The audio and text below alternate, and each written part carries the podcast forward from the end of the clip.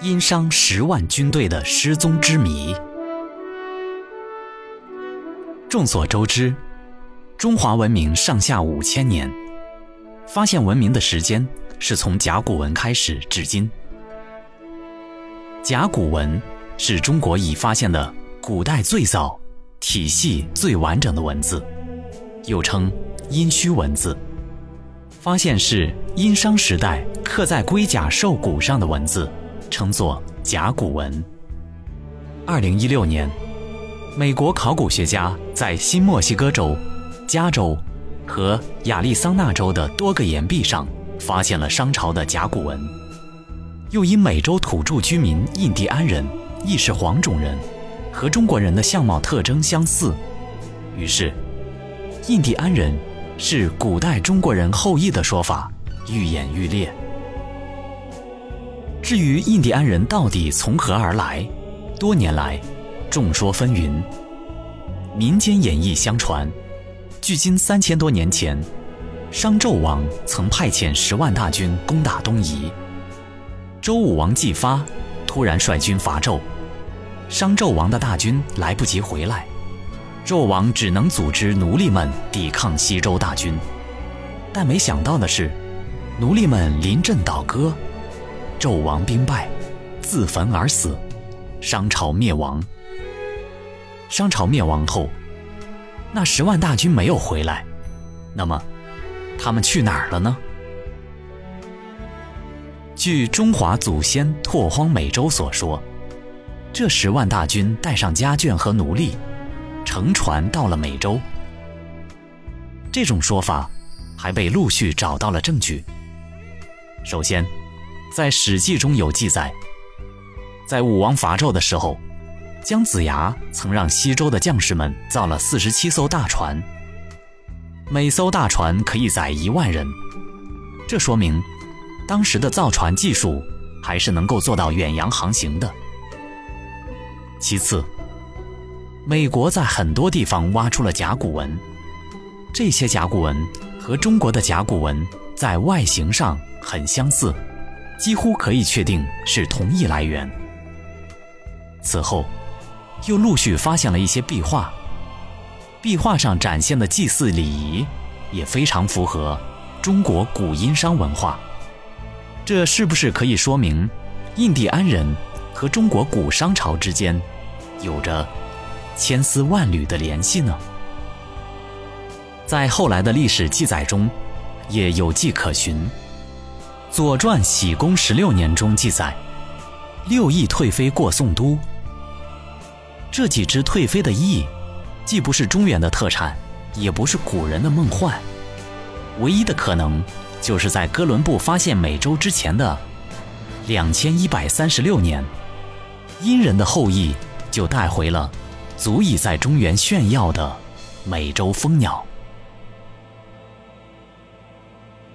《山海经》《东山经》《大荒东经》所描述的，都是北美到南美的地理山水。因为根据《山海经》按图所记，都能一一对得上，且距离也完全吻合。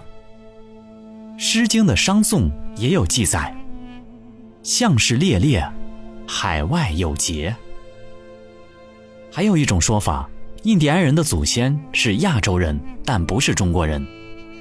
印第安人迁徙到美洲是发生在大约距今两万年前到一万五千年左右的。第四纪冰川期，海平面急剧下降，白令海峡耸出的海面形成了大片陆地，连接起了东亚东北部和北美的西北部。生活在中国一带的猎人追逐猛犸象、野牛等猎物时，由这一通道进入了美洲大陆。而随着冰原的消融，海峡重新将美洲和亚洲隔绝开来，印第安人无法再返回亚洲。也就是说，最初印第安人的祖先迁徙到美洲时，中华民族尚未形成。充其量说，印第安人和现代中国人是由具有亲缘关系的远古民族繁衍出来的不同分支。谈不上谁是谁的后裔。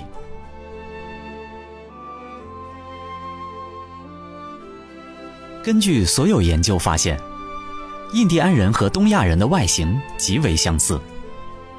就连 dna 的对比也发现极其相似。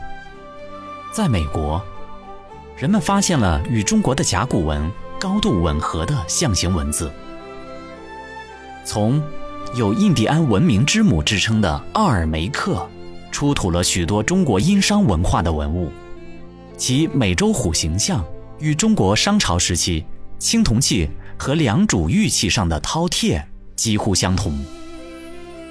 他们也有龙的传说，也有天圆地方和四色方位的观念，而且还相信月亮上有一个兔子。在印第安语中，很多发音都和中国话相似，比如“你”“我”“他”的发音，与中国古语“宁”“内”“一”非常相近。再比如，印第安人管孩子也叫“娃”，称呼人发音为“银”，还有把花称为“发”，称河流为“河”等等。世界上会有如此之多的巧合吗？现代海洋漂流学说已经证明，即使不用航海船只，用一个比较大的木筏装上足够的食物和淡水，漂流一年以上，漂流的地区可以由中国东南沿海一直到达南美、北美、澳大利亚、非洲以及整个太平洋各群岛。在菲律宾、北婆罗洲、夏威夷、新西兰、厄瓜多尔，世界各地陆陆续续有十三个地区发现了源自中国的有段石笨。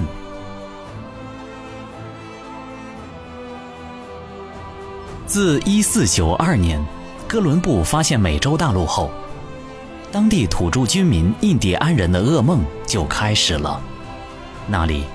沦为了欧洲的殖民地，印第安人被大肆屠杀，家园被占领。欧洲殖民者正式入主美洲大陆，成为了美洲大陆的新主人。古老的印第安民族牺牲了无数代人，用生命历尽沧桑，也是人类战胜自然和侵略的智慧结晶。不管印第安人来自哪里。所有的生命都是值得尊重的。希望在人类文明史上，不会再重演像欧洲殖民者屠杀印第安人那样的历史悲剧。